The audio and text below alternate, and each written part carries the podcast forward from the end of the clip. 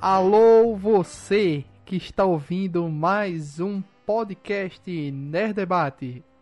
Aproveitando que os filmes do Ghibli estão na Netflix, estamos fazendo episódios especiais sobre cada filme em ordem de lançamento.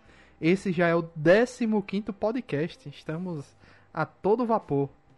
Caso queira ouvir os outros episódios, procure em nosso site ou no nosso feed no Spotify, Deezer, Apple Podcast ou qualquer outro aplicativo de podcast em seu celular. Nessa semana vamos debater sobre O Castelo Animado, lançado em 2004. Eu sou Luiz Felipe, o apresentador desse programa, e estamos aqui com Denison Ghiseline. Boa noite, gente. Vamos falar de um filme muito bonito do Ghibli, que porém eu não entendo. Também estamos aqui com Janúncio Neto. Boa noite, pessoal. Mais uma vez aqui para falar de um filme do Hayao Miyazaki e do Estúdio Ghibli, né? ou melhor, um filme do Estúdio Ghibli assinado com a assinatura e com todos os clichês, se é que a gente pode dizer assim, de uma obra com o padrão Miyazaki de qualidade. E não poder faltar ele, Sérgio Peixoto Silva.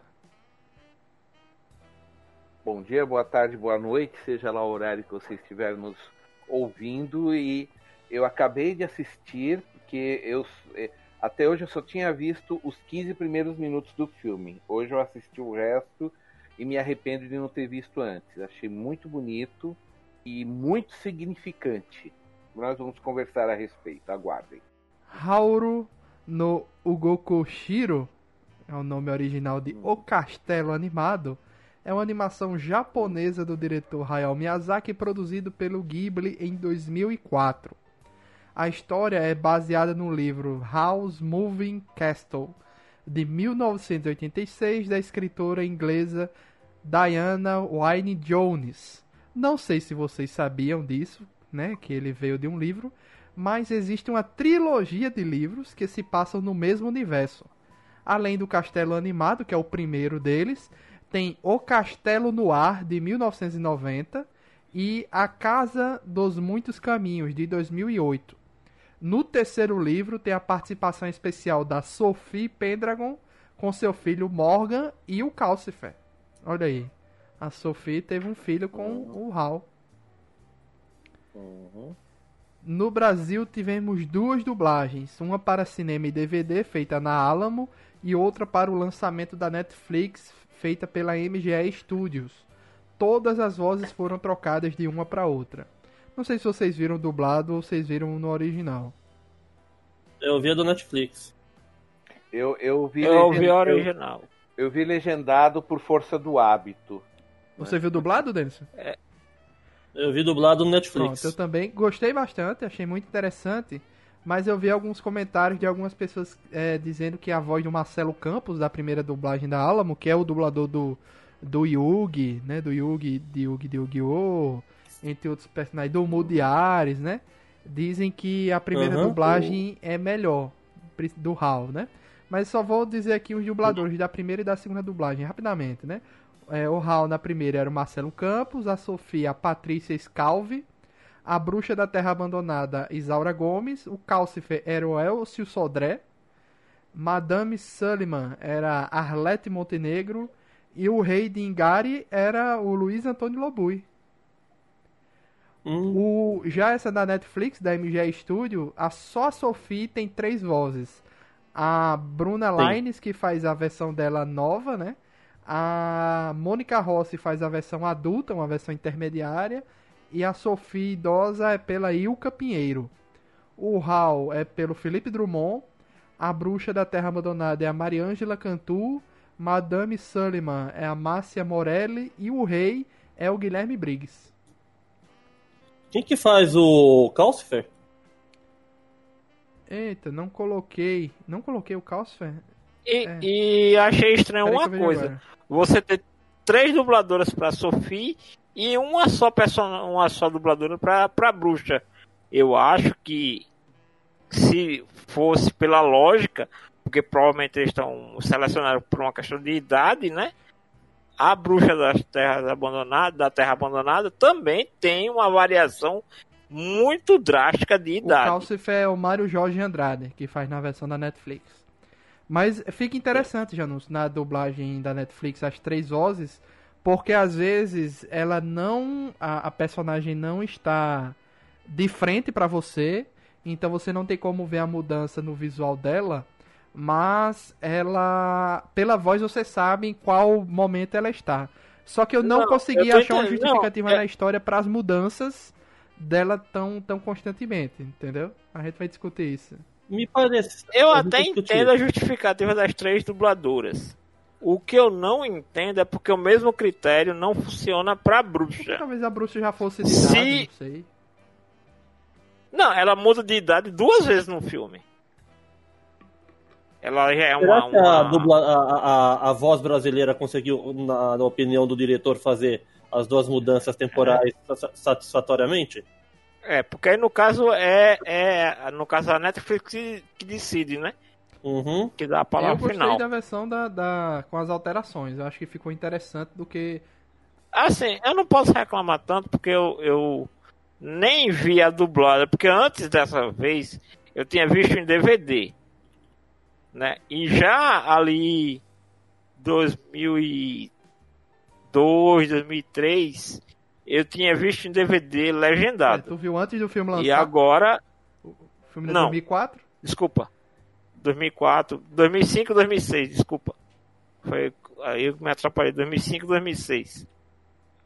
É, eu já tinha visto legendado, aí vi legendado novamente. Então, assim, é só uma curiosidade que eu queria saber se tem alguma justificativa do porquê não fazerem isso com a bruxa, já que fizeram com a É, Sofia. nenhuma das versões da bruxa, na verdade, tem. Nem, nem da dublagem das duas maneiras, não tem duas vozes diferentes. Sempre a mesma atriz. E na anterior era uma atriz que fazia as três vozes, né? Assim como no original, que é uma atriz que faz as três vozes. O filme foi lançado pela Torro no Japão e arrecadou 190 milhões de dólares. E posteriormente Nossa. 45 milhões de dólares no resto do mundo. Também arrecadou vários prêmios em festivais como o 61º Festival de Veneza, Mainati Film Award, Japan Media Arts Festival, Tokyo Anime Awards. Foi indicada ao Oscar junto de A Noiva Fantasma, mas ambos perderam para Wallace e Gromit e a Batalha dos Vegetais. Quem era Eu me Fantasma? lembro, eu me lembro desse Oscar eu, e eu fiquei muito contente porque o Wallace Gromit ganhou. Porque o Wallace Gromit é stop motion clássico e é um personagem clássico lá da Inglaterra, não é nenhuma, não é nenhuma animação norte-americana, Wallace Gromit. Ele é uma produção inglesa. E tem uma curiosidade do Wallace Gromit. O Wallace Gromit, ele salvou uma cidade da Inglaterra. Como assim? Porque, porque o personagem ele é viciado em um determinado tipo de queijo. E esse Ah. queijo só era fabricado em uma determinada cidade. Então, porque o, o personagem ficou tão, fez tanto sucesso e a indústria que fazia esse queijo fechou ou ia fechar, eu não lembro. Eu sei que houve uma comoção muito grande e a galera começou a comprar tanto esse Poxa. queijo que revitalizou a, a economia da cidade. Interessante. Olha Não sabia só. desse background aí. Interessante. Mas o Wallace Gromit, pra, eu recomendo, é muito engraçado. Principalmente o cachorro, que eu não sei agora. Cachorro é show de Esse é o bola, que eles cara. Cara, tem uma. Não. Tá. Mas eu Não. assisti alguns filmes quando eu era mais novo e eu gostava. Agora sim, quando você coloca na balança com esse com o castelo é, animado e a noiva fantasma, aí né, é- você fica meio assim, né? Noiva cadáver. Noiva, É, a noiva ca- cadáver, disse noiva fantasma? Foi. Noiva cadáver, desculpa. Noiva cadáver. É. É, era um páreo duro. Eram três boas animações. Sim. Não, não dá pra dizer que dessa vez foi protecionismo. Aham.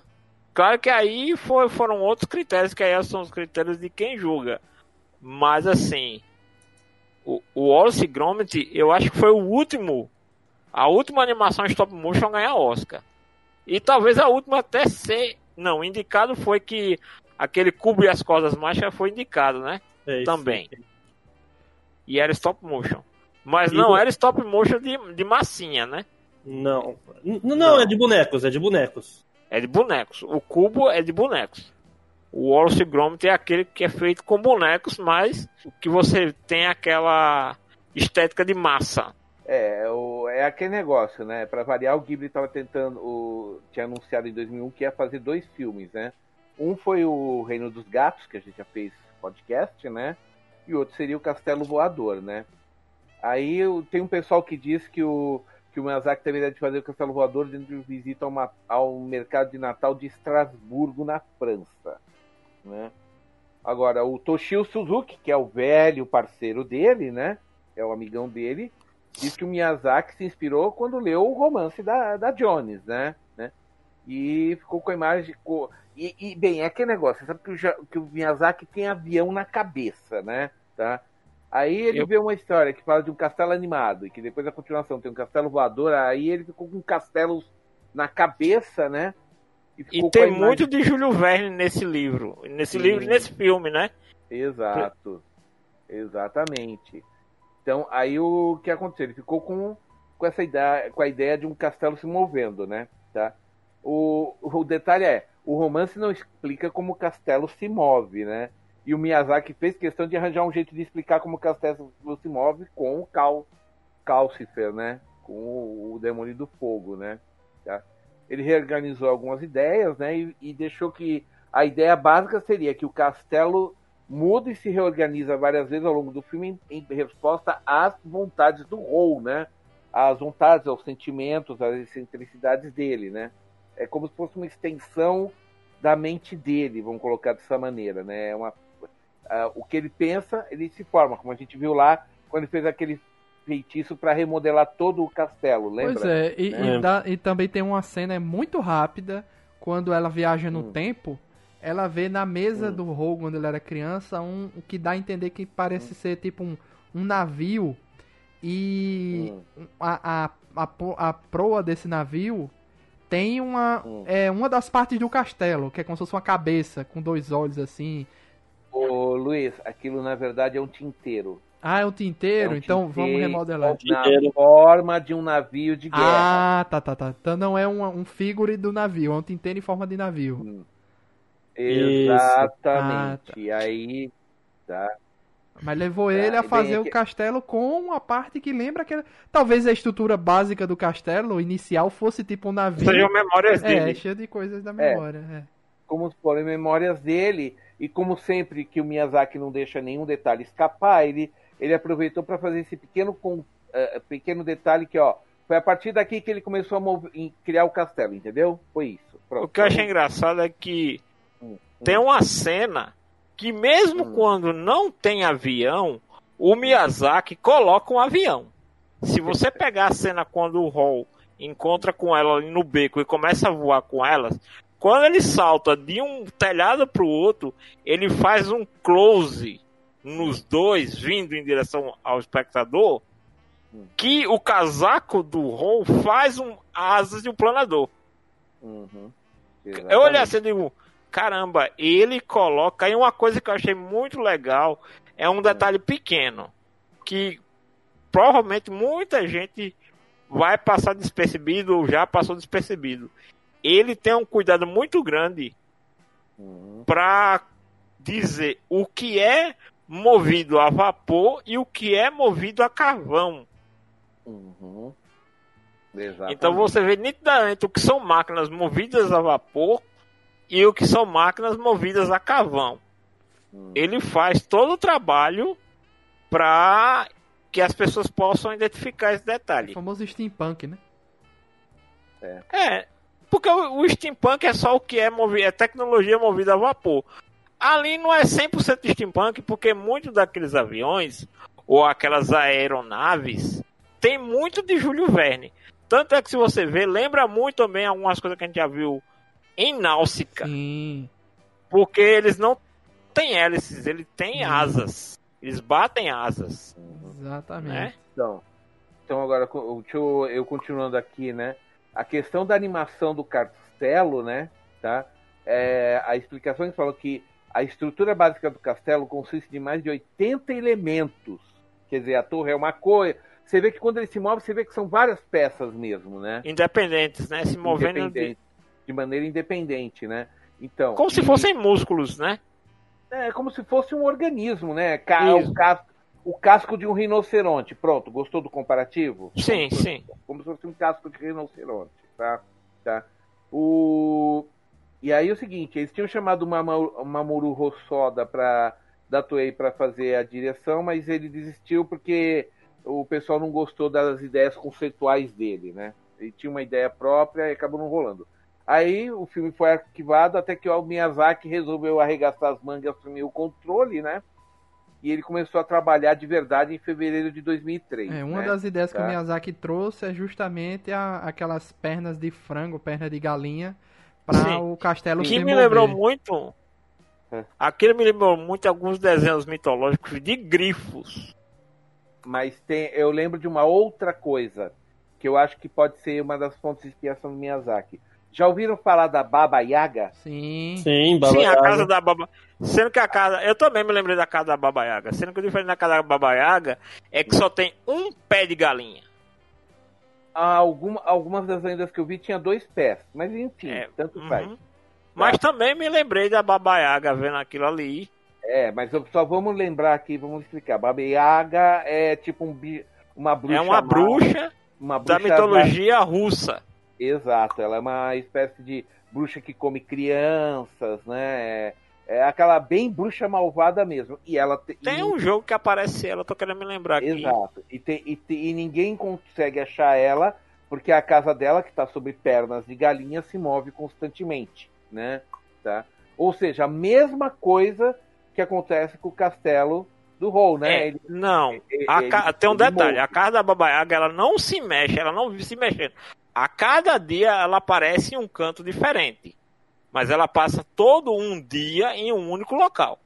Ela não fica assim, ela não fica Tudo bem, andando. Eu, eu só estou caminhando. explicando que se move, Uhum. assim como se move o castelo. Né? Sim. A diferença é que o castelo do Hall se move quando ele quer. É. É. Né? A uni... E é eu a achei muito tá? interessante aquele negócio que ele tem é, uma Hum. porta dimensional que é, em duas cidades Hum. diferentes ele tem dois nomes diferentes, né?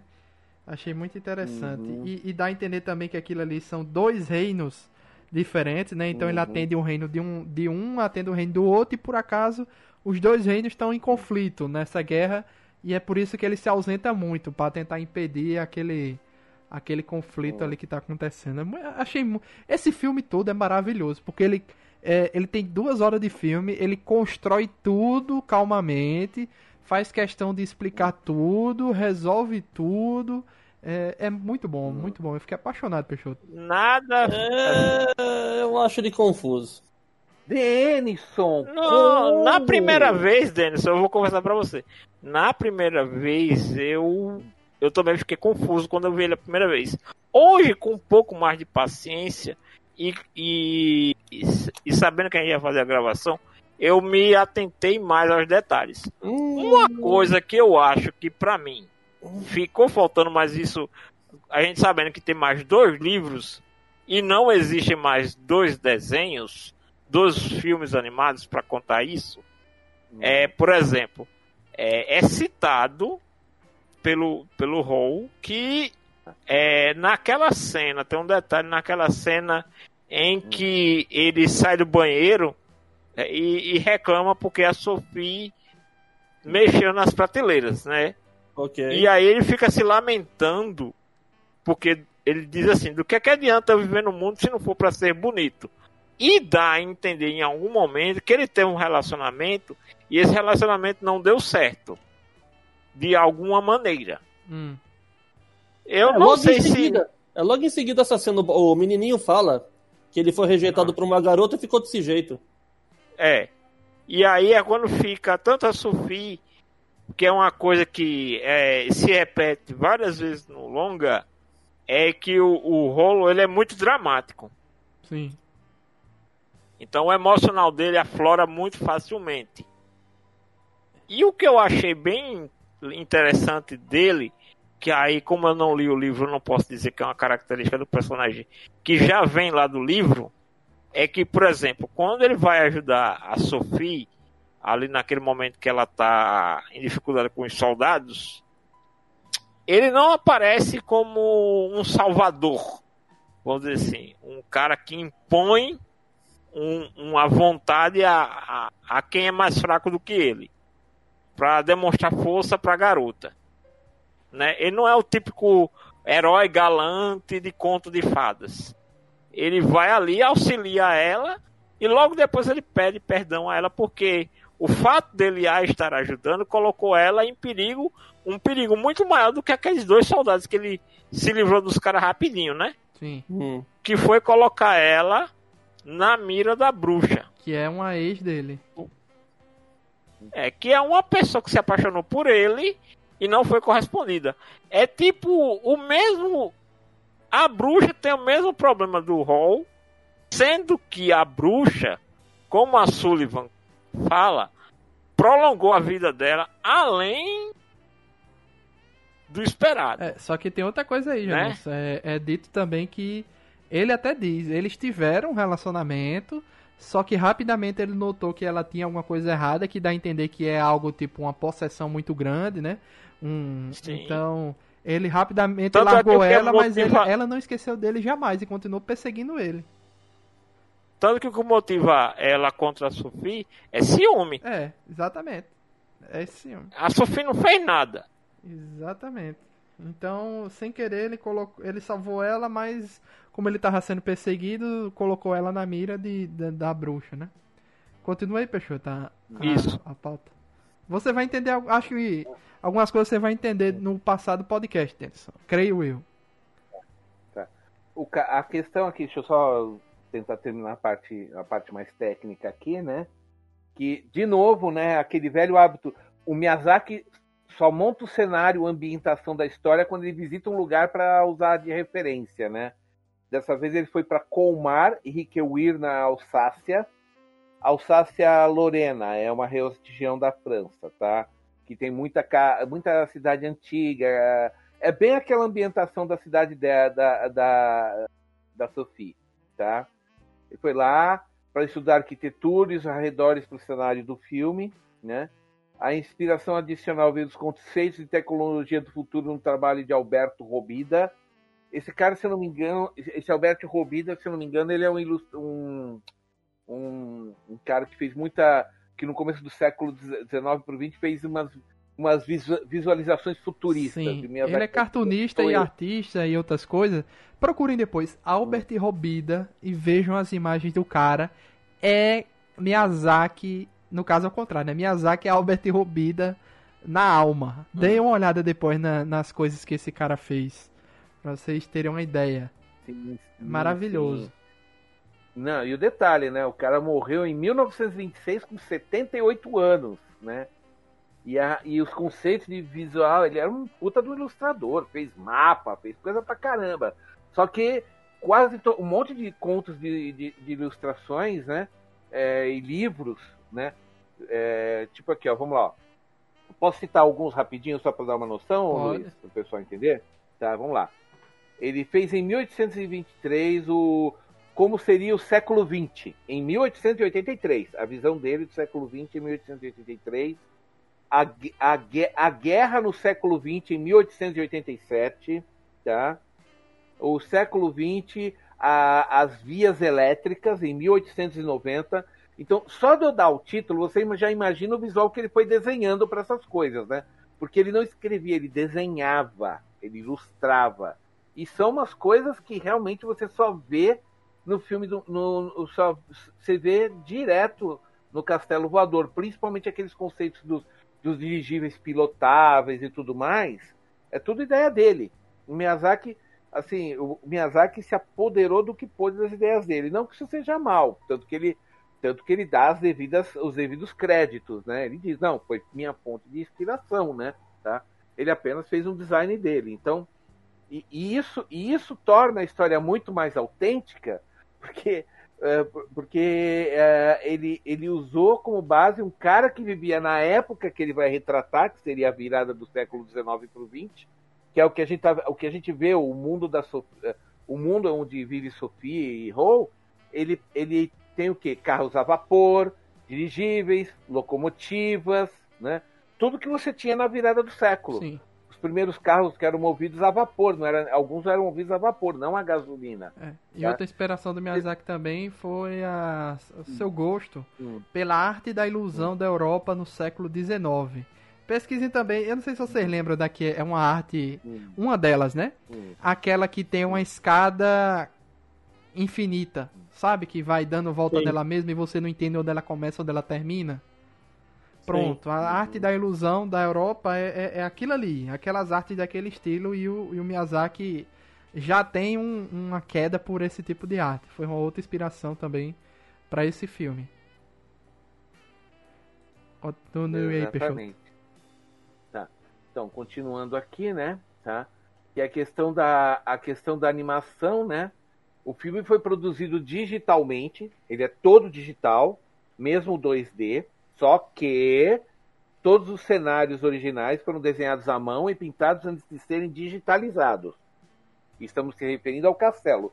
O, o que você vê, o castelo se move por computador, mas todo ele foi desenhado à mão. Ou seja, ele escaneou e depois montou. Aquelas 80 partes que formam um castelo, lembra o que eu falei? Tá? Então, e, o, e os cortes, o, o- os, mil, os 1400 cortes do storyboard, quer dizer, as 1400 cortadas de cena, né? Tá?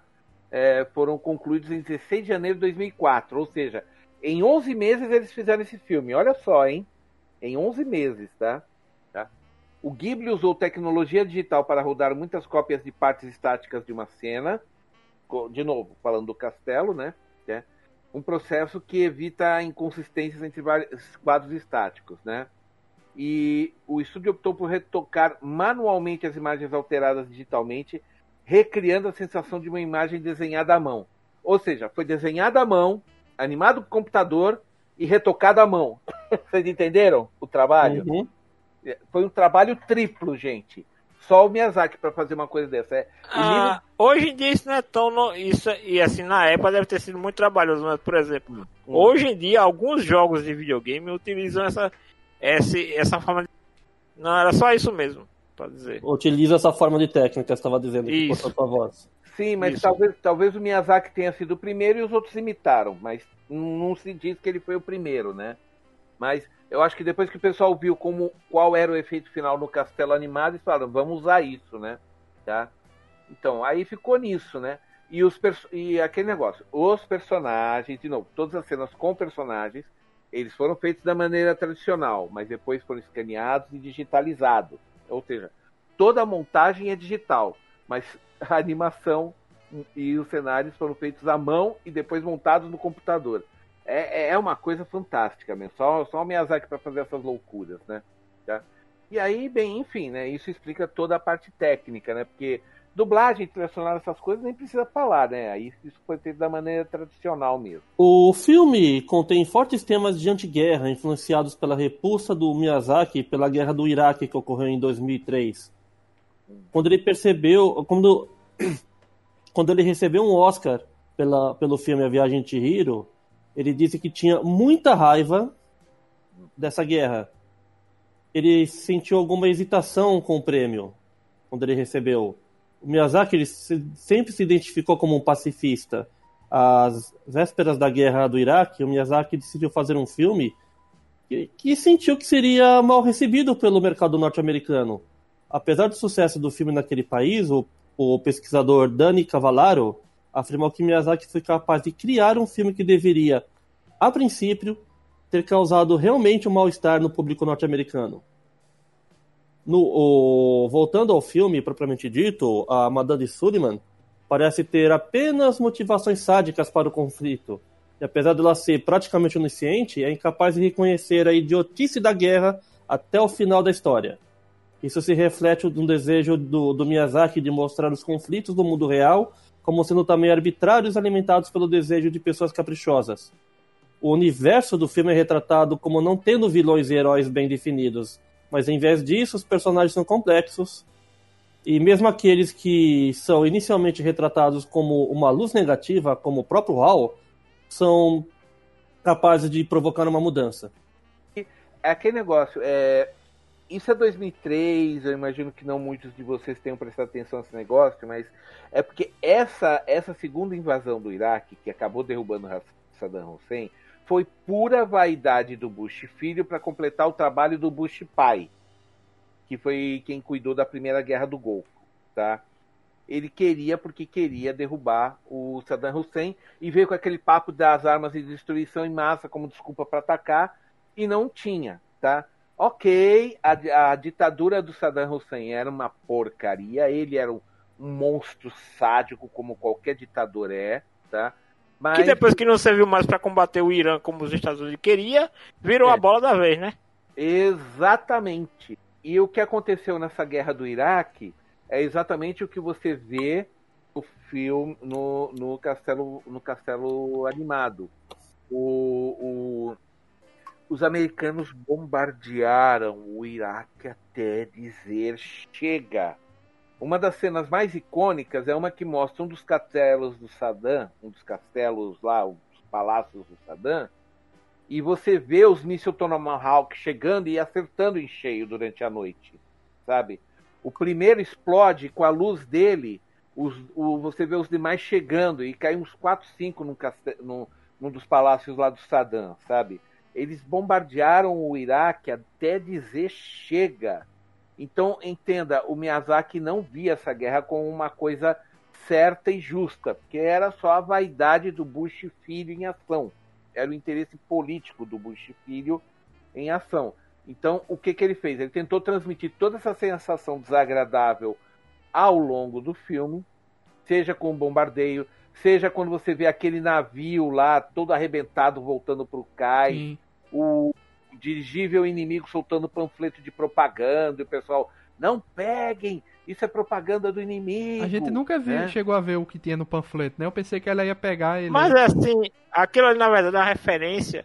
Se você lembra de Watchmen, hum. Luiz, você vai lembrar que tem uma cena da série, no caso série de Watchmen, que tem um flashback lá na Primeira Guerra Mundial. Aquilo aconteceu de verdade na Primeira Guerra Mundial, quando o pessoal soltava propaganda Sim. falando né, nos panfletos. Então os soldados tinham por ordem não ler uhum. esse material, porque eram, entre aspas, né, notícias que a guerra tinha acabado, de que um uhum. lado tinha sido derrotado, e que era guerra psicológica, né? É. Era, e, e outra, isso, isso também ah, aconteceu com o Japão durante a a Segunda Guerra. Os americanos bombardeavam as cidades e depois ficavam soltando panfletos falando: ó, a culpa é do seu governo, o seu governo não tem mais como registrar, como estamos destruindo as cidades de vocês, tá? Eles mandaram, soltaram esse panfleto e quem pegasse isso no Japão era preso e tomava surra na época, entendeu? Então, o, o, o, o que o pessoal falava é que esse, esse papel americano era muito bom para ser usado como papel higiênico. Eles pegavam os panfletos, eles pegavam os panfletos de propaganda para usar como papel higiênico. Como é o nome daquele desenho, aquele, aquele outro filme, Denison, que você fez matéria para mim lá, que é onde tem a explosão da bomba atômica lá? Nesse canto do mundo. Nesse canto do mundo. Lá eles têm esses panfletos de propaganda. É, primeiro, eles, ele, é, e o, lembra que uma das vizinhas lá fala que é bom para usar como papel higiênico? Lembra que foi ela Lembro, lembro. Detalhe, eu já sabia que era essa a função que eles usavam, mas ter visto isso no, nesse canto do mundo, falei, é, tá aí, né? eles usavam para isso só, né? Eles filmaço, pegavam... aliás, hein? Hã? Filmaço, aliás. Ah, filmaço, lindo, lindo, lindo. Mas esse daí a gente pode comentar outro dia, mas o, é...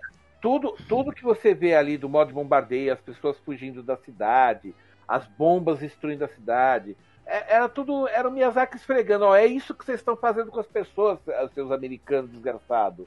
Só que o pior, os americanos adoraram. Acho que o Miyazaki deve ter se sentido um tanto frustrado por isso, né? Porque ele não atingiu o objetivo dele, né? Porque é. tem, um, tem um detalhe, quem assiste o Ghibli não é o alvo das críticas do Ghibli. Por isso que os americanos adoraram, né? É, e também tem uma outra coisa assim que há um fato que eu me lembrei vendo esse filme, como apesar do Miyazaki ser um crítico da obra do Tolkien, como ele e o Tolkien têm uma visão praticamente igual da modernidade sobre a vida do homem comum, principalmente do homem do, no final de século. Né? O Miyazaki deixa isso muito claro nesse filme, o quanto a modernidade oprime né, os meios, os recursos naturais, a ganância. Né? No caso, você lembra que o Tolkien também lutou na Primeira Guerra Mundial, então ele também era um pacifista por natureza. E apesar de Miyazaki ser um forte crítico da obra do Tolkien, ele e Tolkien têm uma visão de muito de mundo muito parecida. Nunca reparei nisso. Faz pouco tempo que ele fez uma declaração dizendo que não gostava da obra da obra do Tolkien. Ele não, fez isso, algumas... sim, isso eu lembro. Uhum. É, mas que... se você for ver o que motivava Tolkien a, na, na crítica que ele fazia contra o, a industrialização das cidades, sim, contra sim. o avanço da tecnologia, principalmente nas regiões de, do campo, né? Então, hum. assim, se você for analisar friamente as influências desses autores e, e as características nas obras que eles criaram depois, você vê como é uma visão de mundo muito parecido, apesar de serem autores que não se conheceram e, muito, e, e também, muito provavelmente, é, não se influenciaram. Né? Tipo, o Tolkien não influenciou a obra do Miyazaki mas a visão de, do, de Miyazaki sobre essa questão de recursos naturais, de sociedade, de tecnologia, é muito parecida com a visão do, do Tolkien. O Tolkien é anti-indústria. Sim. O, to, o Tolkien ele ficava fazendo muitas alegorias sobre a, o efeito da poluição na, na, nas, nas cidades. Tipo, quando, quando lá o o, o... Que praticamente o Tolkien era fruto da Revolução Industrial, né? Uhum. Ele viu a revolução. É, é, que ele pegou a revolução industrial no começo, quando ninguém se importava com a poluição que isso causava, né? E uhum. isso deixou ele um tanto quanto revoltado, digamos assim, né? Tá? Foi isso que aconteceu. Ele, ele tava, por isso que ele era contra a modernização, porque ele falou, tudo que vocês estão fazendo é destruir a natureza, poluir rio, matar animal, o que é que vai sobrar do nosso Cabal mundo? de floresta, aquele apaixonadíssimo por árvores. É, exato. Então. As guerras, né? E, e, e também a questão da, da, guerra, né? Como ele lutou na guerra. Então ele, ele é assim. Só quem vive o horror de uma guerra tem propriedade para falar sobre um conflito, né? Exatamente. Como vários filmes do Miyazaki, o Castelo, Anima, o, o Castelo Animado é, reflete o amor do diretor por voar. As sequências do, no filme incluem várias aeronaves de design criativo com forte influência de, do, do trabalho do Júlio Verne, quem acompanha ou quem conhece alguns trabalhos do Júlio Verne vai lembrar que ali tem muito desse, da, daquelas concepções que são pré-steampunk, na verdade. Os conceitos de aeronaves do Júlio Verne são pré-steampunk. Talvez até tenham sido ah, algumas obras que influenciaram a criação do gênero steampunk, né? É, bem como o Hall se transformando em um pássaro. Miyazaki afirmou que se sentiu atraído por a, a, a, aeronaves militares quando criança, mas possui mas passou a detestá-las por causa do propósito destrutivo para o qual foram criadas. Assim, o filme contém imagens tanto de aeronaves mostradas como inofensivas e belas, quanto grandes embarcações militares descritas como feitas feias e destrutivas. Se a gente reparar, a gente reparar um detalhe sobre essa questão do, do uso da, da aeronave, vocês vão reparar naquele trechinho ali, logo antes da Sofia entrar no castelo, tem algumas pessoas e algumas jovens que dão passeios ali pelo castelo com aquela, aqueles, a, aquelas pequenas aeronaves. E depois, quando o Hall tá fugindo com a Sofia, a bruxa, as mesmas aeronaves estão sendo usadas por soldados para persegui-los. Então, tipo assim, é, ele mostra os dois usos que uma aeronave pode ter. Tanto o, o uso recreativo, vamos dizer assim, quanto, dependendo de quem usa e qual o intuito da pessoa que está usando, pode fazer um mau uso daquela tecnologia que para quem conhece um pouco de história, tem muito a ver também com a filosofia que o Santos Dumont tinha quando ele inventou o avião e o fim que a criação dele teve, né, quando ela foi é, se propagando, principalmente na época da Primeira Guerra Mundial. O Hayao Miyazaki afirmou que um aspecto atraente da história do filme foi a visão relativamente positiva que ele deu sobre envelhecimento. Quando a Sophie envelhece, como resultado do feitiço da, do feitiço da bruxa, ela também se sente mais capaz de falar o que pensa. Note que no filme, no começo do filme, ela era muito introvertida. A, a irmã dela tentava dar para ela uma razão dela tomar as rédeas da própria vida, ao invés de ficar com a herança da, da loja do pai, né? A gente vê isso logo no começo do, filme. É, a irmã e a De mãe acordo com tentam minha- influenciar ela, né? Isso.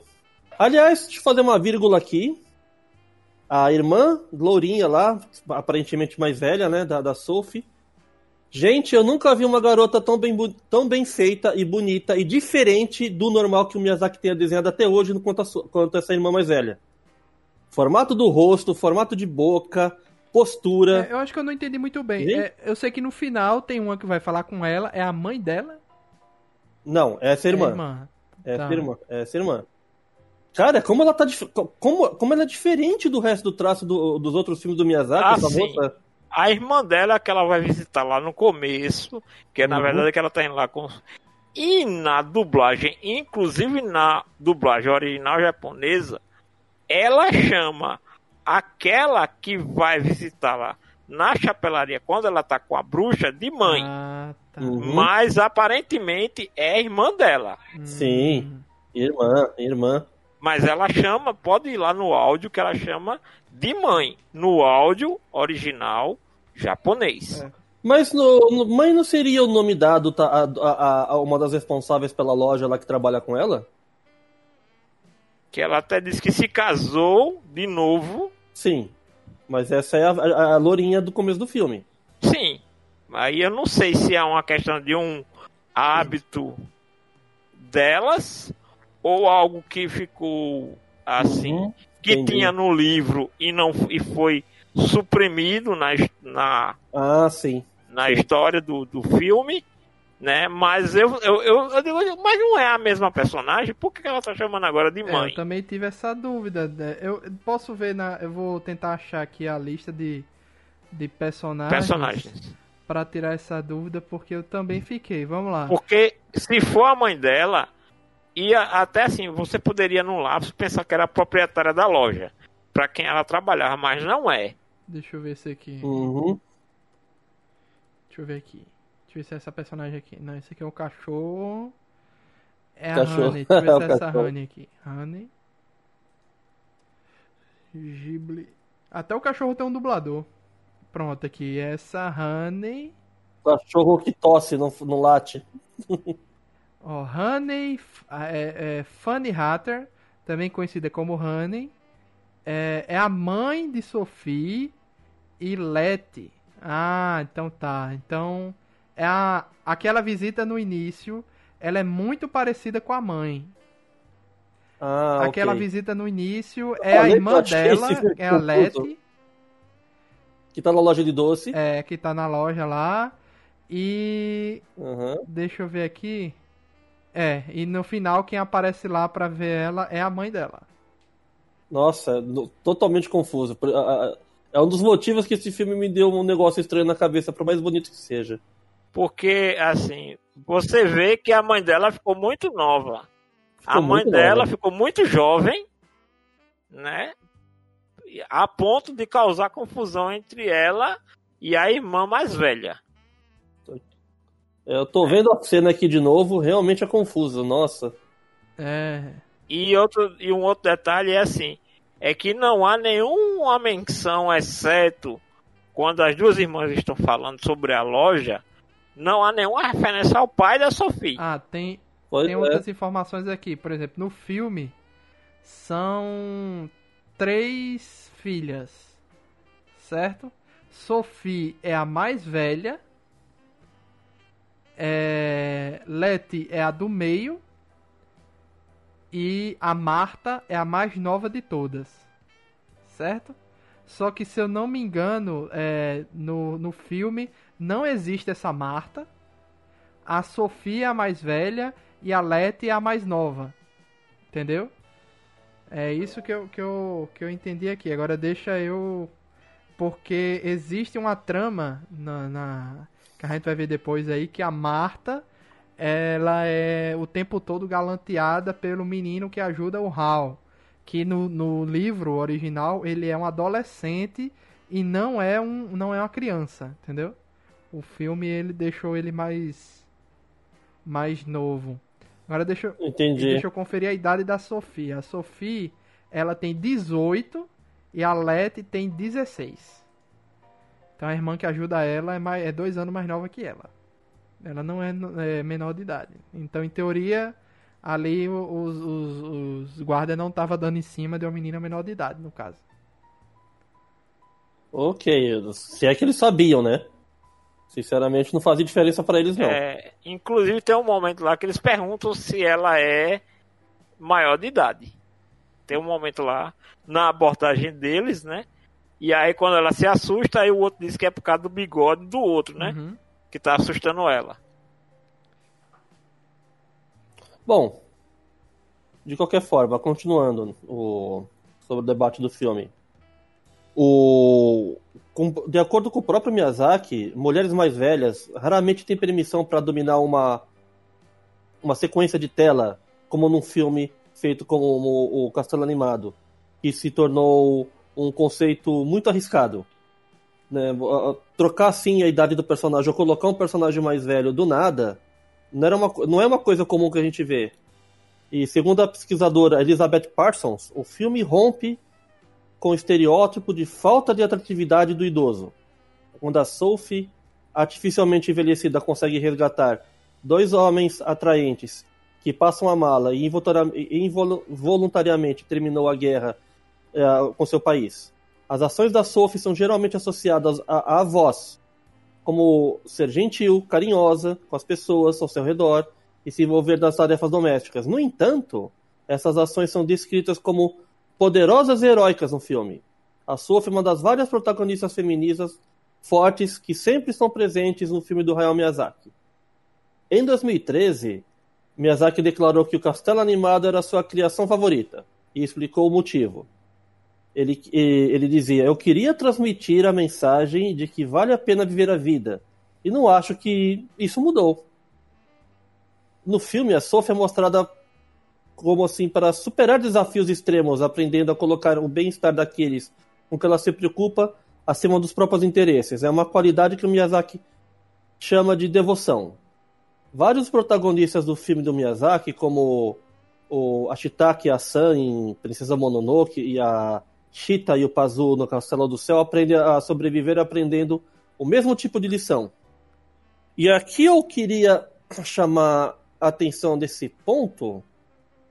Quando o filme está correndo e você vê a Sophie reinteragindo com a bruxa das Terras Devastadas lá e as outras pessoas, gente, eu, eu achei essa mudança dela de comportamento assim, deixando as coisas passar, ah, como eu vou dizer, sendo assim muito benevolente.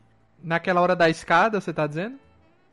Por exemplo, na hora na escada, eu achei uma quebra muito forte. Eu estranhei, novamente, eu estranhei muito o comportamento dela. Eu não sei se ela tava com medo, se ela tinha que manter o disfarce naquele momento que ela tava levando aquele Eu acho recado. que é uma mistura Eu deles. Acho que é uma mistura do, do disfarce com a confiança que o Hal deu a ela. Lembra que ela, é, ele disse, ó, o tempo todo eu vou estar lhe acompanhando e vou estar cuidando de você e você ainda tem esse E o anel. lance do anel, É. né? Ainda tem um anel de Que proteção. eu acho que, que ela até disse que ela até disse, eu acho que esse anel não vai me proteger em nada.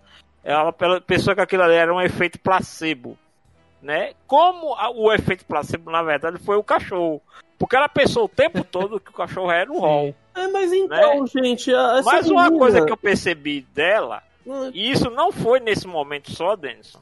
Isso Hum. vinha lá desde o começo, hum. é que quando ela fica velha, que ela decide ir atrás do, do castelo do Hall, ela não decide procurar a bruxa, é, a partir dali ela tem uma atitude do tipo assim.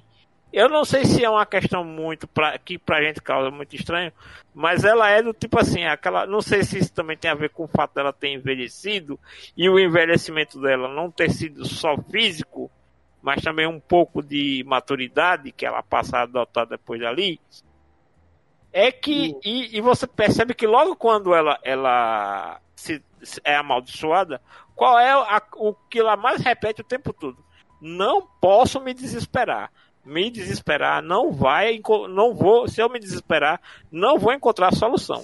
É, Então dá a mas. entender que ela é uma pessoa que, e ali quando ela vai é, pra montanha, sai da cidade e vai andando, é, sei lá, me pareceu que ela era meio que aquela a, a maturidade dela não fazia ela, ela até diz, olha, eu avancei tão pouco, quer dizer, ela viu que ela andou pouco de onde ela começou até onde ela estava ali, ela não tinha se afastado tanto quanto ela imaginou. Talvez ela, se ela fosse mais jovem, ela estaria mais adiante.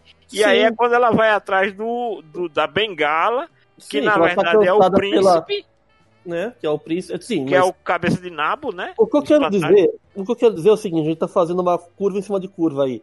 É que é o seguinte, essa benevolência dela, que ela cuida do cachorro, que ela viu que foi o, um agente de atração lá da, da, da Sullivan. Ela cuida da velhinha, que é a bruxa que amaldiçoou ela e transformou ela numa idosa. Assim, muito facilmente. Sabe o que eu entendi, Denison? É, eu já agora, parando pra pensar, né? Eu já não entendi que essa maturidade veio do nada. Eu entendi que por ela ser a filha mais velha que herdou a loja do pai e que a, a, a irmã e a mãe não tava nem aí pra aquilo ali, a mãe foi se casar com outro cara, seguiu a vida, a irmã já tava trabalhando em uma loja de doce, não sei o que. Eu já entendi que ela, ela amadureceu muito cedo, entendeu? Então ela teve uma, uma maturidade muito cedo. Tanto é que E a irmã dela reclama, né? tanto é que só que o que faltava pra ela era atitude e ter menos vergonha. Era o que tava faltando com ela. Tanto é que quando ela Ela é muito é, abnegada. quando ela chega, no- ela se, se bota muito pra baixo, ah, sou muito feia, não sei o que, né? Então, ela só queria ficar em casa fazendo chapéu, etc. Então, quando ela vai pro castelo do Hall, a primeira coisa que ela faz é tomar uma atitude. E vamos limpar isso aqui.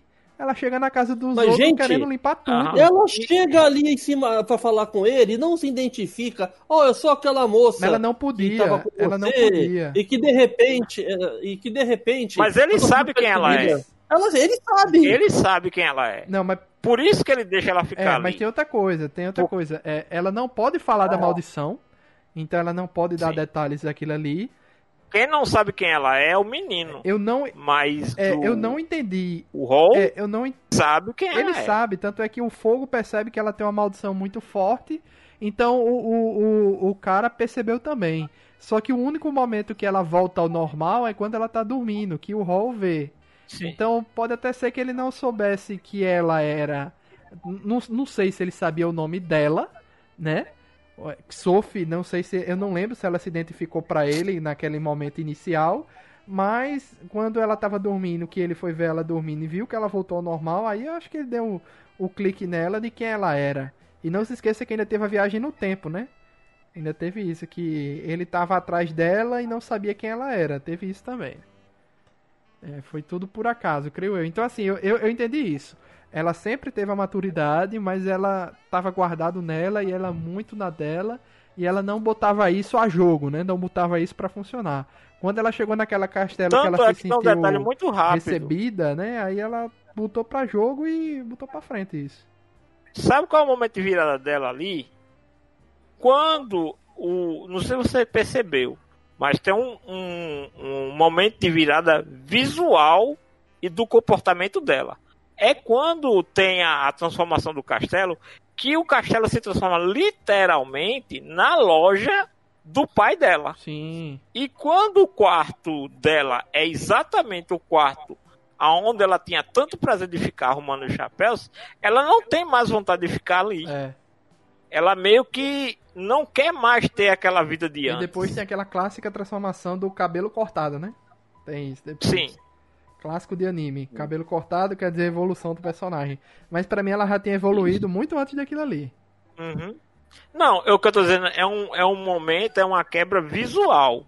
Tipo, o Hall é, deu o que ele pensava que era o que ela mais queria, que era voltar pra casa. Que era voltar à vida que ela tinha antes de conhecer ele. Sim. E ali no momento ela diz: Não, eu quero aquela. Tanto é que ela, ela- quando ela diz a primeira vez que ama o Hall, é num sonho. É verdade. É quando ela tá sonhando. Va- que encontra ele lá no fundo daquele daquele corredor, né? Que no caso tem uma bifuca, que é como se fosse um- uma toca feita dentro do. Se você reparar aquela toca, tá com todos aqueles elementos mágicos que estavam no quarto dele, que ele dizia que era para se esconder da Sullivan. Sim. É, vamos ver os o comparativo entre o livro e o filme. Vai que alguma dúvida de Denison é sanada disso e depois a gente volta com, com um debate mais, mais aprofundado. Que eu também tive minhas dúvidas com relação àquelas maldições, etc. A gente vai debater isso após essa comparação. É, tem várias diferenças entre um e o outro, certo? Em parte devido às exigências das duas mídias, que são totalmente diferentes. O romance da Diana Wynne Jones tem um grande elenco de personagens e várias tramas que eram complexas demais para serem transferidas para o filme. Como resultado, personagens como a segunda irmã da Sophie, Marta, são deixadas de fora, assim como a trama envolvendo o Mark, que é aquele garotinho, né, que no, no livro é chamado de Michael e no, no filme é Mark, e retratado como um adolescente no livro, ao invés de uma criança. Que ele fica o tempo todo cortejando essa e dando em cima dessa irmã da mais nova da Sophie, que é a Marta, que não existe no filme. Jones discutiu o filme com representantes do Ghibli, mas não teve nenhuma participação ou envolvimento na produção do filme. Miyazaki viajou pessoalmente para a Inglaterra no verão de 2004 para fazer com a Jones uma exibição privada do filme finalizado. Olha só. Ela foi citada como tendo dito: é, é fantástico. Não, eu não tenho nenhuma contribuição. Eu escrevo livros, não filmes. Sim, será diferente do livro. Na verdade, é provável que seja muito diferente, mas é como deveria ser. Ainda será um filme fantástico. Foi o que ela disse. O romance, é, o livro, retrata o castelo de Hall como uma torre de mago, mago alta, escura e sinistra, muito diferente da imagem complexa do filme. O castelo do filme pode ser visto como uma paródia das máquinas vistas é, durante o filme, né? Ou seja, várias coisas é, que o Hall viu durante a vida e aparecem ali durante o filme, é tudo amontoado ali naquela questão. É castelo, é casa. É, eu creio que até o, a base daquela casa onde ele vive, inicialmente era muito parecido com a casa que ele vivia naquele lago. Se vocês prestarem atenção num e no outro, a base meio que foi mantida. É... Essas coisas né, são movidas por motores a vapor quanto por magia.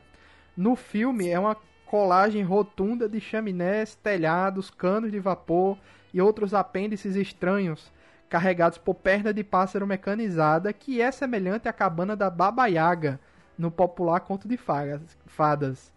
A gente já citou aqui anteriormente, né? É vagamente orgânico e quase descrito como uma forma de vida. Da mesma forma, o Calcifer é uma figura demoníaca no livro, em comparação com a personalidade e imagem cativante que ele tem no filme. Tanto o filme quanto o romance tentam interpretar elementos fantásticos como coisas mundanas e comuns.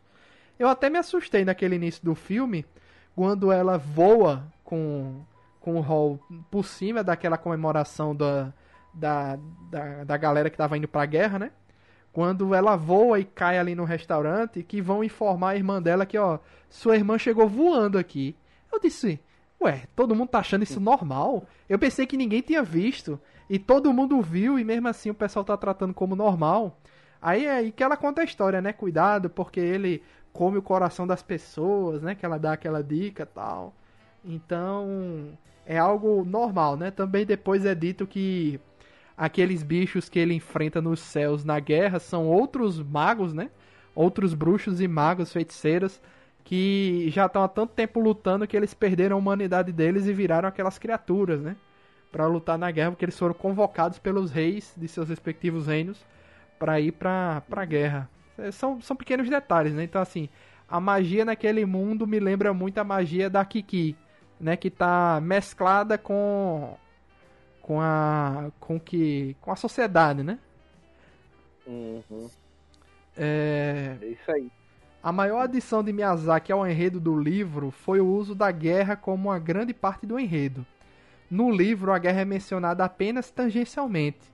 O rei ordena que Hall encontre o irmão desaparecido do rei, Justin, porque as habilidades militares de Justin são necessárias para uma guerra que se aproxima.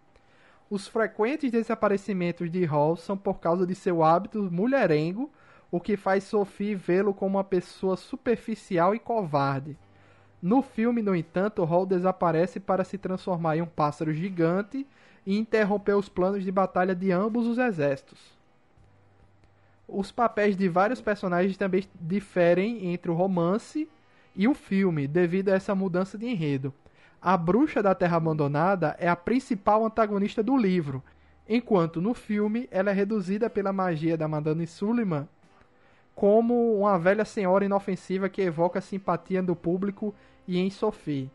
Em contraste, o filme combina os dois personagens do romance, a senhora Pestemon e o mago Suleiman.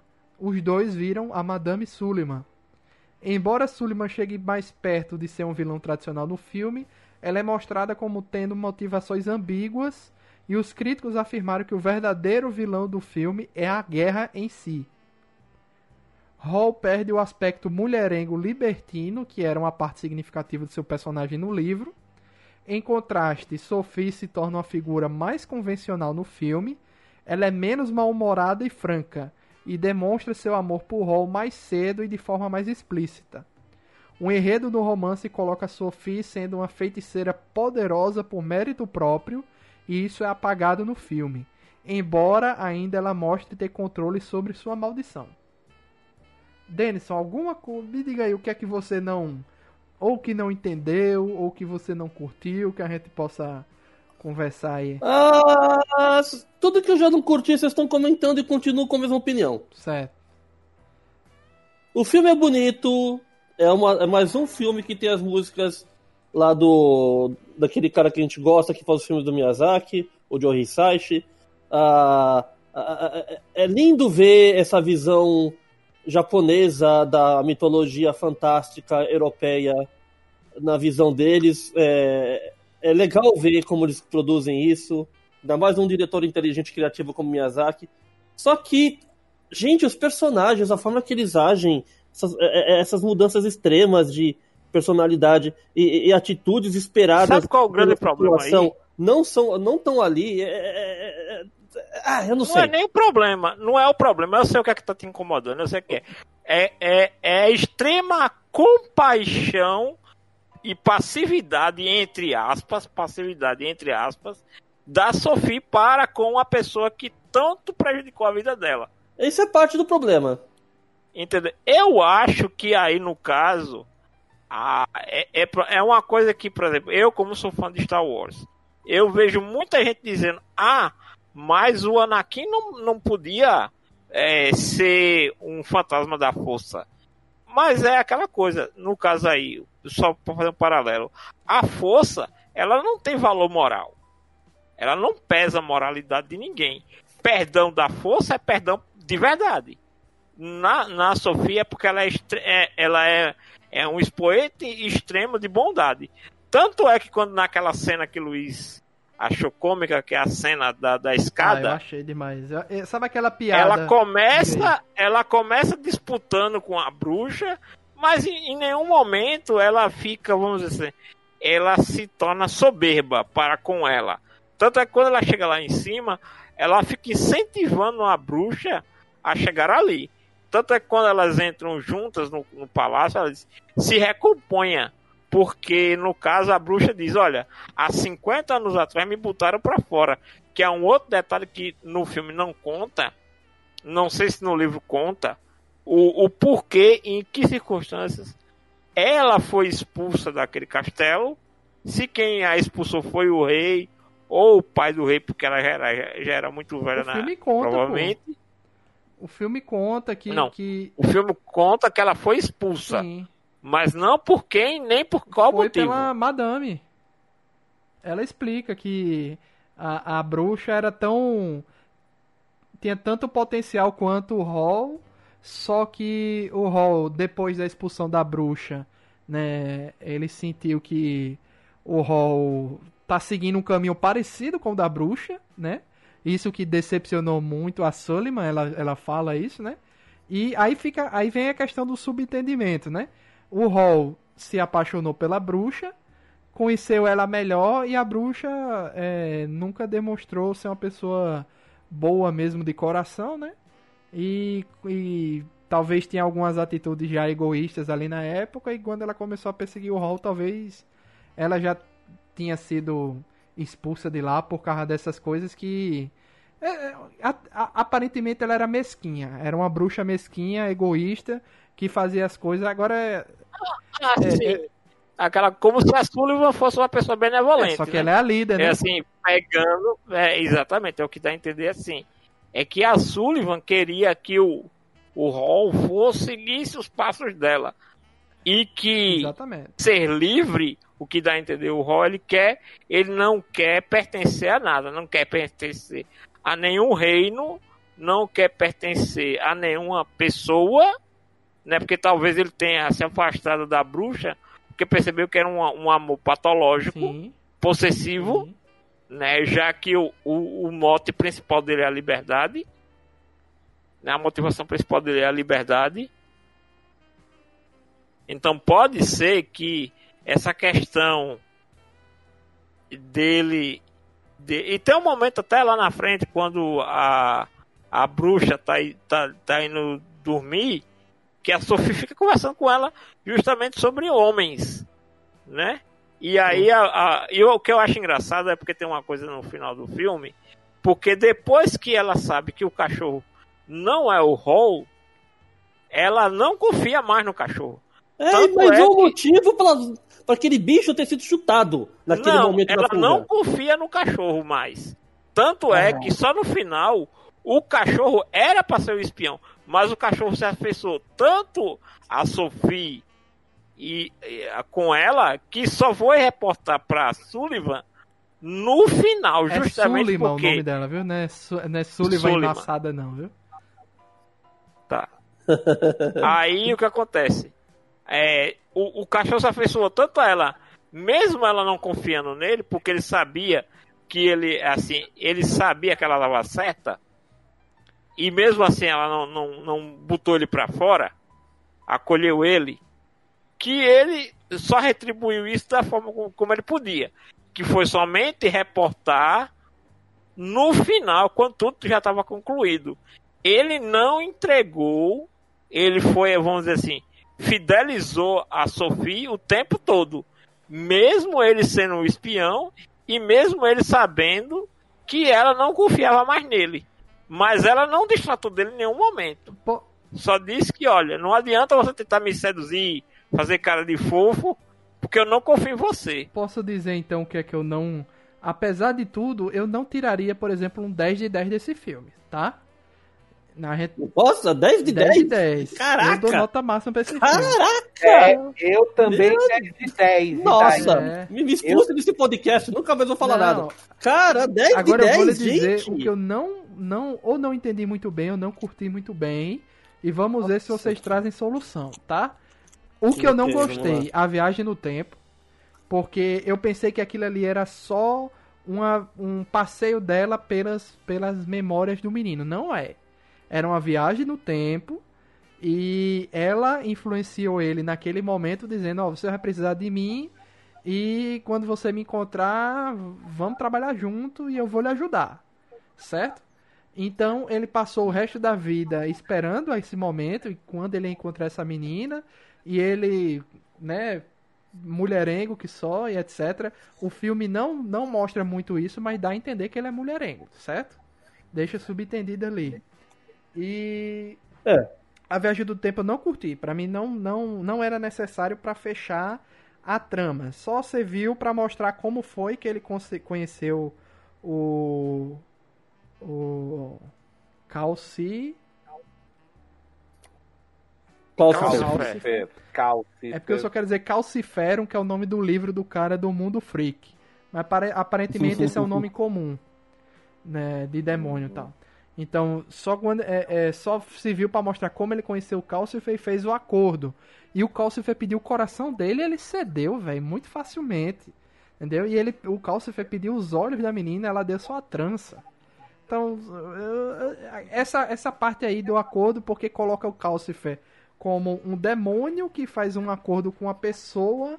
Só que o Calcifer, ele, ele ficou preso ao cara e ele queria liberdade. Tem isso também, né? Também tem essa uhum. questão. Então. Oh, oh, já, já, Luiz, eu considero que essa cena era muito essencial. O da viagem no tempo? Eu considero essencial, sabe por quê? Hum. Ah. Isso explica porque ele salvou ela dos soldados ele já conhecia ela ali. Tá na cara que ele já sabia quem era. Ah, mas ele, tá, ele tava andando pelaquela região, tava sendo seguido, ela tava ali no meio. E eu acho que foi por acaso também. Ela, foi por acaso. Olha, eu não, eu, assim, eu não, sei, porque ele aceitou tudo com tanta passividade. Assim, o encontro foi casual, mas quando. Mas ele reconhece ela. É, Tanto é que quando é ela. Dizer, é isso que eu quero dizer. O, o encontro, é encontro, é casual, mas sim, ele reconhece ela.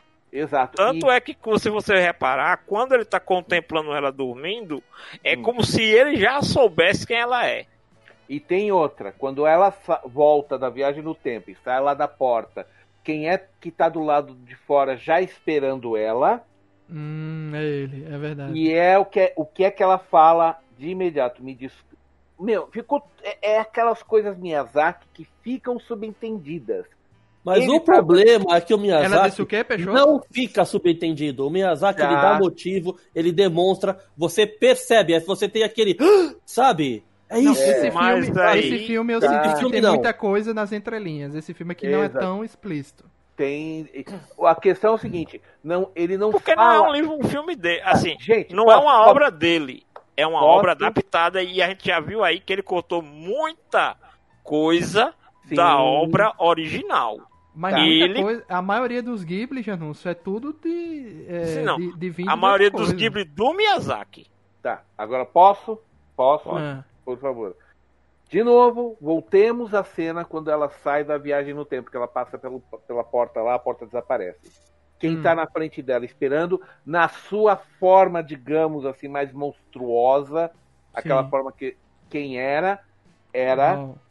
Por quê? porque ele sabia que era ali de onde ela estava vindo. Tá claro que isso fica óbvio ali que ela, ele sabe, ele tá ali, não é só porque ela tá ali, ele sabe que ela já foi ao passado, que eles tiveram um encontro, que ali o círculo se fecha, tanto que o que é que ela fala para ele? Ela só fala uma coisa: desculpe ter demorado tanto, me perdoe por ter demorado tanto, tá? Hum. E aí ela só pede o quê? Me leva para onde está o Calcifer porque agora ela sabe o que tem que ser feito.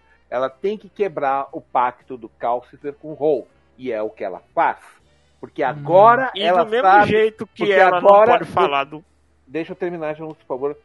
E agora, como ela já viajou no tempo, ela sabe como o pacto foi feito, porque ela viu, e ela sabe como desfazer. Né? Tanto que ela só pega o Calcifer, só coloca, porque, coloca no lugar do coração e pronto. Os dois estão livres entendeu?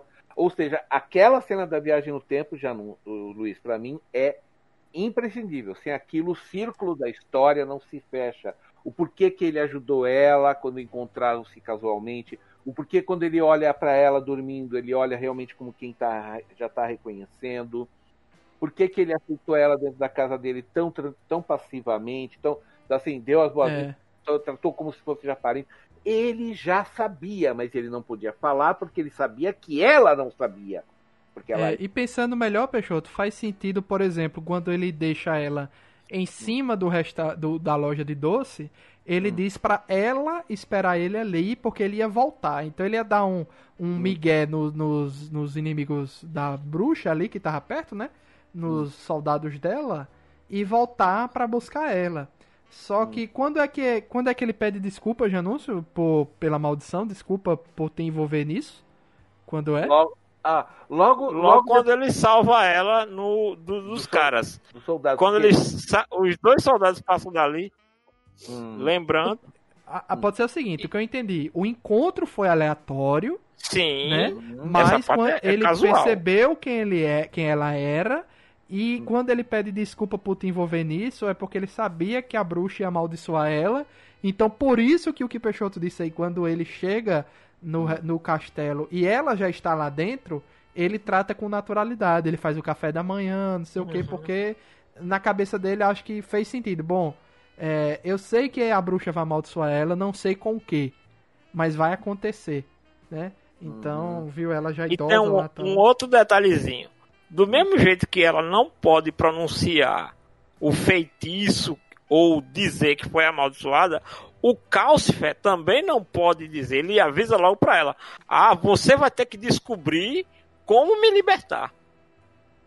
Exato. Porque ele o cabeça não pode. de nabo dizer. também não, né? É o cabeça de nabo porque não fala de jeito nenhum. Ele né? nem, nem pode falar, nem pode é. falar, né? E nem aí, aí a gente não sabe quem amaldiçoou ele. Só a bruxa que diz como aquele feitiço seria quebrado depois que foi quebrado. Uhum. Tem esse uhum. detalhe, né? Uhum. E o Cálcio, ele diz, da mesma maneira, ele diz: você está sobre um feitiço forte, mas eu posso quebrar esse seu feitiço. Mas do mesmo jeito que ela não disse pro Calcifer que ela estava amaldiçoada e ele percebeu que ela estava amaldiçoada e sabia como quebrar aquele encanto, ele não podia dizer qual era o acordo dele com o. Uhum. Ela que tinha que descobrir. Se ela não voltasse no tempo, ela não ia descobrir o acordo. Mas no final de tudo, o acordo, o, o, a maldição dela foi quebrada. No final Sim. de tudo. Certo. Foi, e a maldição dela é quebrada antes Uhum. Porque ela, se você prestar atenção, tem momentos em que ela, quando ela amadurece mais, ela rejuvenesce. Tem um momento lá que ela tá de costas, ela vai rejuvenescendo, vai rejuvenescendo, vai falando. E aí, quando acontece alguma coisa que quebra o raciocínio dela, aí ela volta a ser uma velha. Uhum. Sim. É, é foi uma das na... coisas que eu não entendi no filme, já não sei porque realmente, tem, é, durante a maior parte do filme ela tá idosa, né? Aí em alguns momentos ela aparece, é, principalmente quando dorme, ela volta a ser jovem. Hum. E tem outros momentos mais na frente que ela aparece muito como adulta, como se fosse um meio termo. Sim, mas sempre de cabelo branco. São, são, são, ou momentos em que ela realmente, como já nos falou, está, ela está mais madura, ou são momentos em que ela fala da sua paixão pelo Hall. Quando, Quando ela, ela fala tá... sinceridade. Quando que até a menina fala, você tá apaixonada. É. A, a própria Sully fala isso, né? Porque agora, ah, agora eu sei qual é a fraqueza dele, né? Seria. Sim. A, a, que ela, ela até diz, né? A mãe dela, é, a mãe dele é muito jovem. É, e em muitos momentos ali, eu não sei se Denison interpretou do mesmo jeito, ele não curtiu muito a questão da, da, da bruxa muito idosa, né? É, eu entendi que a bruxa muito idosa estava meio senil. Tava assim, ou com, com Alzheimer ou algo assim do tipo, porque eu passei a interpretar as atitudes dela não com malvadeza ali Sim. no final. Ela estava fazendo aquilo ali por instinto, ou algo ali dentro estava dizendo não, que ela tinha é, que fazer a, aquilo. Todas as lembranças que ela tinha eram do hall. Tudo dela era em torno do hall. O, todo mundo ali, ela não conhecia ninguém, tanto ela, ela chamava o caos de foguinho bonito. É. Né? Mas quando era o hall, ela lembrava dele. Sim. Tanto é que ela é a primeira a perceber que o coração dele tá com o Calcifer.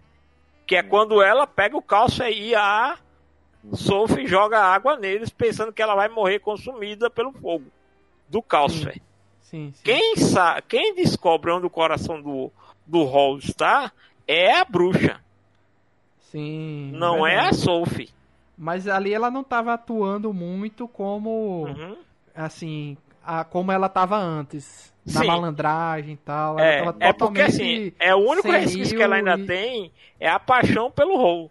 É como É. se a única coisa que restasse nela daqui- é, é tipo assim, como se a paixão dela fosse tão possessiva, mas tão possessiva que conseguiu se manter, mesmo quando ela perdeu os poderes. Então assim, era um amor verdadeiro, porém era um amor doentio, Uhum. possessivo. Por isso que entra em contraste com o desejo do, do, do Hall de ser livre.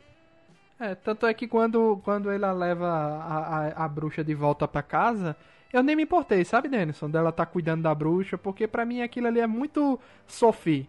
Entendeu? Aquilo ali, essa É, benevolência dela. A mulher O que, ela tava- ia fazer, o que ela ia fazer com a bruxa velha e senil? Dar porrada pra se vingar? Tanto é que ela tem uma hora que ela diz: Olha, você não quebrou a, a minha maldição. Aí ela diz: Ah, mas eu não sei como quebrar.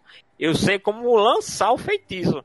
Não sei como quebrá-lo. Ela pega, então trate de aprender.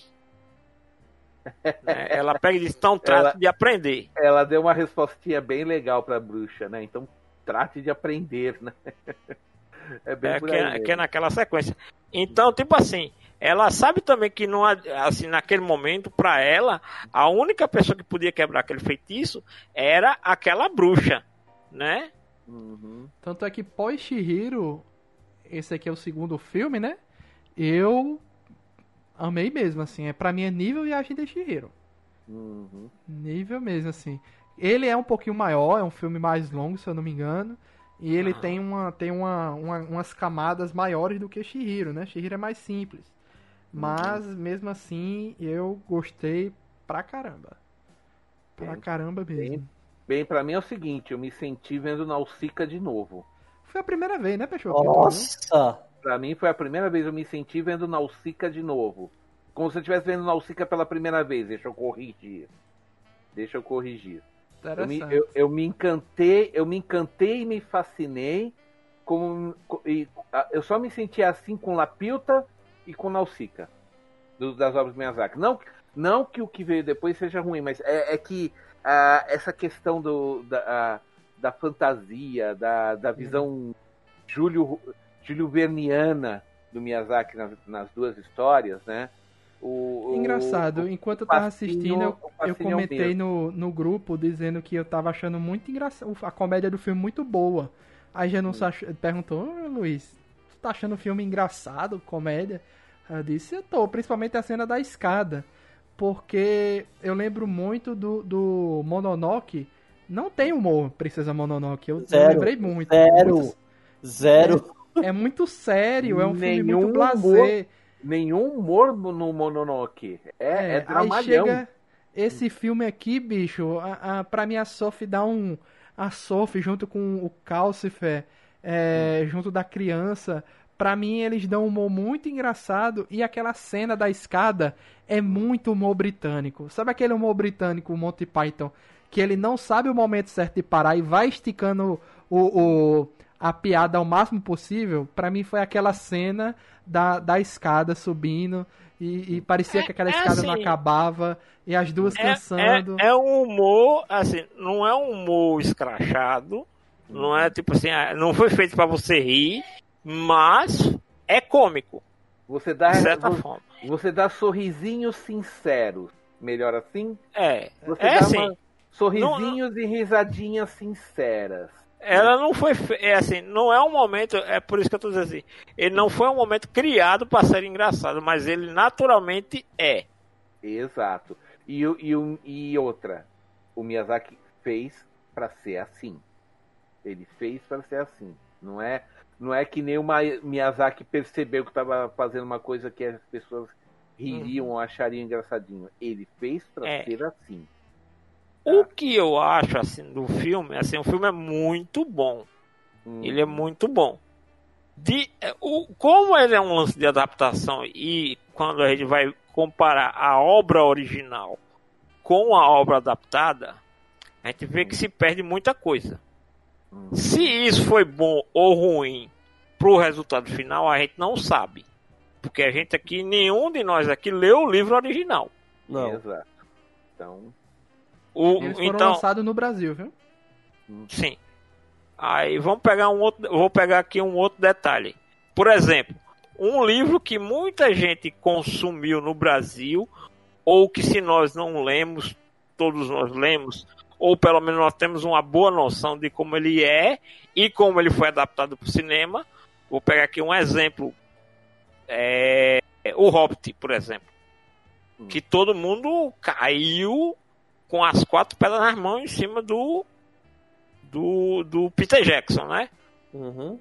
como o, o livro do, do Castelo Animado não é tão popular entre, entre o público, então a gente não pode fazer aqui o mérito da adaptação, né? Uhum. Sim, porque o resultado final é legal, mas é um resultado final da visão do Miyazaki para o filme e pelo que o Luiz falou aí, a diretora disse, mesmo não estando fiel ao livro, vai ser um bom filme, uhum, né? Então é como se fosse uma, é assim, o Castelo Animado segundo Miyazaki. uhum, Seria mais ou menos isso, né? exatamente. Então- Exatamente. Tá alguma, alguma consideração ainda, amigos? Não.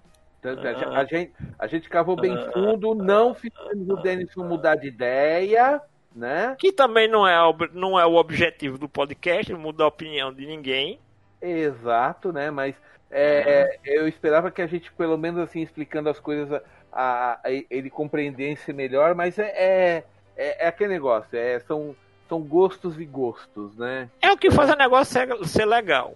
E é a segunda vez que eu assisto esse filme, viu, gente? Olha, infelizmente. Então não tem cura, Denison, então não, tem Não. cura. Eu vou, tá? eu vou ser bem sincero, da primeira vez que eu assisti, eu não captei tudo que eu captei agora da segunda vez, Hum, né? Por exemplo, a viagem de Shihiro, eu assisti a primeira vez mais ou menos na mesma época, que eu lembro que eu peguei os dois filmes com pouco intervalo de tempo entre um e outro. Shihiro ficou na minha mente por muito tempo. né? Então aí também tem essa questão. Como o Shihiro, como o próprio Luiz falou, é um roteiro mais simplificado, e eu tô botando aspas bem grandes aqui no simplificado, né? hum, Então, hum. talvez por isso o Castelo Animado não tenha é, gravado tão forte na minha memória. Mas isso não quer dizer que eu não tenha gostado do, da produção, Uhum. sabe? Mas eu ainda acho que assim, não é à toa que ele é a trinca do Miyazaki, né? Que é o Mononoke, Shihiro e Castelo Animado. A trinca no ocidente, pelo menos, pode ninguém conhecer Ghibli, pode ninguém conhecer Miyazaki, mas você falar Shihiro, Mononoke e Castelo Animado, alguém vai dizer, já vi algum deles. Eu, eu pretendo assistir o Castelo Animado. Aí eu vou assistir. Agora que eu já vi o original em japonês, eu posso assistir o dublado para pegar se houver algum eventual erro na, na dublagem e não ser enganado por ela, certo? Aí eu vou poder assistir sem legenda e aí eu vou poder prestar mais aten- atenção na obra como um todo, na animação, nos cenários, tá? É, mas não tem nada demais não de essa confusão que fez da mãe e da filha foi só por questão de Não, personagens não, não. parecerem mesmo. Não, não, não é isso que eu tô falando. Tô falando mesmo detalhes do cenário, porque é aquele- aquela coisa. Você tem que assistir um filme do Miyazaki em câmera lenta, né? Aham, Mas assim, uma coisa que eu vou dizer pra você. Uma coisa que eu acho que é um personagem à parte desse filme é a trilha sonora. Uhum. Ela pode não ser aquela coisa que você sai cantarolando depois, mas assim, quando ela começa no filme, ela marca. Então, vocês chegaram a assistir o que eu recomendei lá, que é aqueles 25 anos do Joe Hisaishi, que ele pega as- todas as músicas que ele compôs pros filmes e faz uma orquestra lá no Tokyo Budokan? Não, não, vi. Confesso Tá. que não vi. Não Tá vi. O que que acontece? Eu recomendo, é assim, é uma coisa um pouco longa, tá? Vejam com tempo, mas vejam, porque al- algumas coisas estão rearranjadas para a versão filme, tanto que algumas músicas de encerramento que a gente viu pela primeira vez ganharam versões cantadas, tá? E quando você ouve Castelo Animado sozinho, sem nada, é muito impactante. Muito. Só que a música no filme faz uma mistura. Ela cria um ambiente tão legal que é tudo balanceado. Mas ela sozinha, ela sozinha é um impacto muito forte. Uhum, Eu vou pegar aqui pra vocês enquanto a gente comenta. tá bom.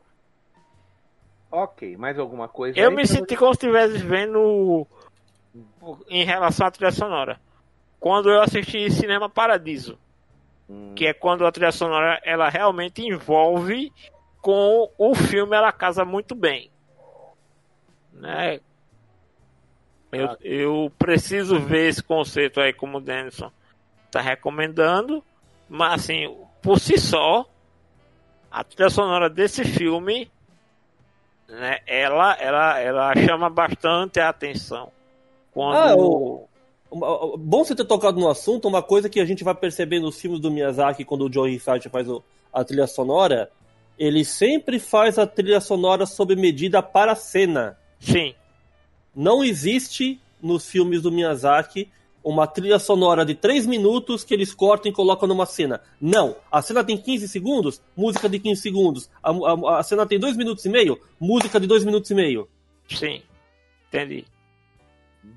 É, é, ele, ele compõe adaptando ao filme. Exatamente. É- Ele tá junto com a produção para fazer a música acontecer.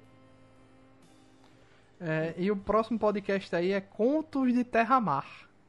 Ah! É o Esse, próximo. esse é uma ovelha negra. Esse tem que falar com calma. Ovelha Negra? Ovelha assim? Negra. É, é o filme do Ghibli que flopou. É sério? Mas é ruim mesmo? Então, sem querer dar spoilers para o próximo, esse é, o- é a primeira adaptação feita pelo filho dele, o Goro Miyazaki. E... E, tipo assim, assim como o Miyazaki começou não dando certo, o filho também começou. Demorou 24 anos pro Miyazaki ser o que, ser o que foi, né? É, esse filme aí, o coitado quis pegar seis livros e transformar num só. e- E ainda tem o problema que o filho sofre com o julgamento do próprio pai. e- É, então, o tem Miyazaki. esse curioso, problema. Vocês É, me deixaram curiosos agora pra esse Tá. filme. Tanto que, assim como eu recomendei pra vocês dois vídeos complementares de análise pra vocês entenderem esse filme, eu vou fazer isso de novo. Porque, como Contos de Terra-Mar não é uma obra muito conhecida aqui no Brasil, né, como é no Japão, é na Europa, é nos Estados Unidos, eu não sabia o que dizer do filme quando eu assisti. Depois que eu descobri quem que era a autora, a influência dela, a fama dela, tudo que ela fez, como o pessoal gosta dessa obra, aí eu entendo melhor como o filme tá estranho. Então tá, vamos, aguardemos aí o próximo podcast, né? Aham. Obrigado aí aos amigos Denison que veio gravar me- mesmo gripado, mesmo doente. Ah, ah, obrigado o convite novamente, é sempre bom estar aqui. Valeu. Valeu, gente. Valeu, valeu. Obrigado aí Peixoto, obrigado Janúncio e obrigado a Estamos pelo- lá sempre à disposição. Foi um obrigado, a, prazer. obrigado a quem ouviu até o final. Então é isso. Valeu aí todo mundo e até a próxima, pessoal. Tchau, Até tchau. a próxima. Valeu, até mais. Até mais.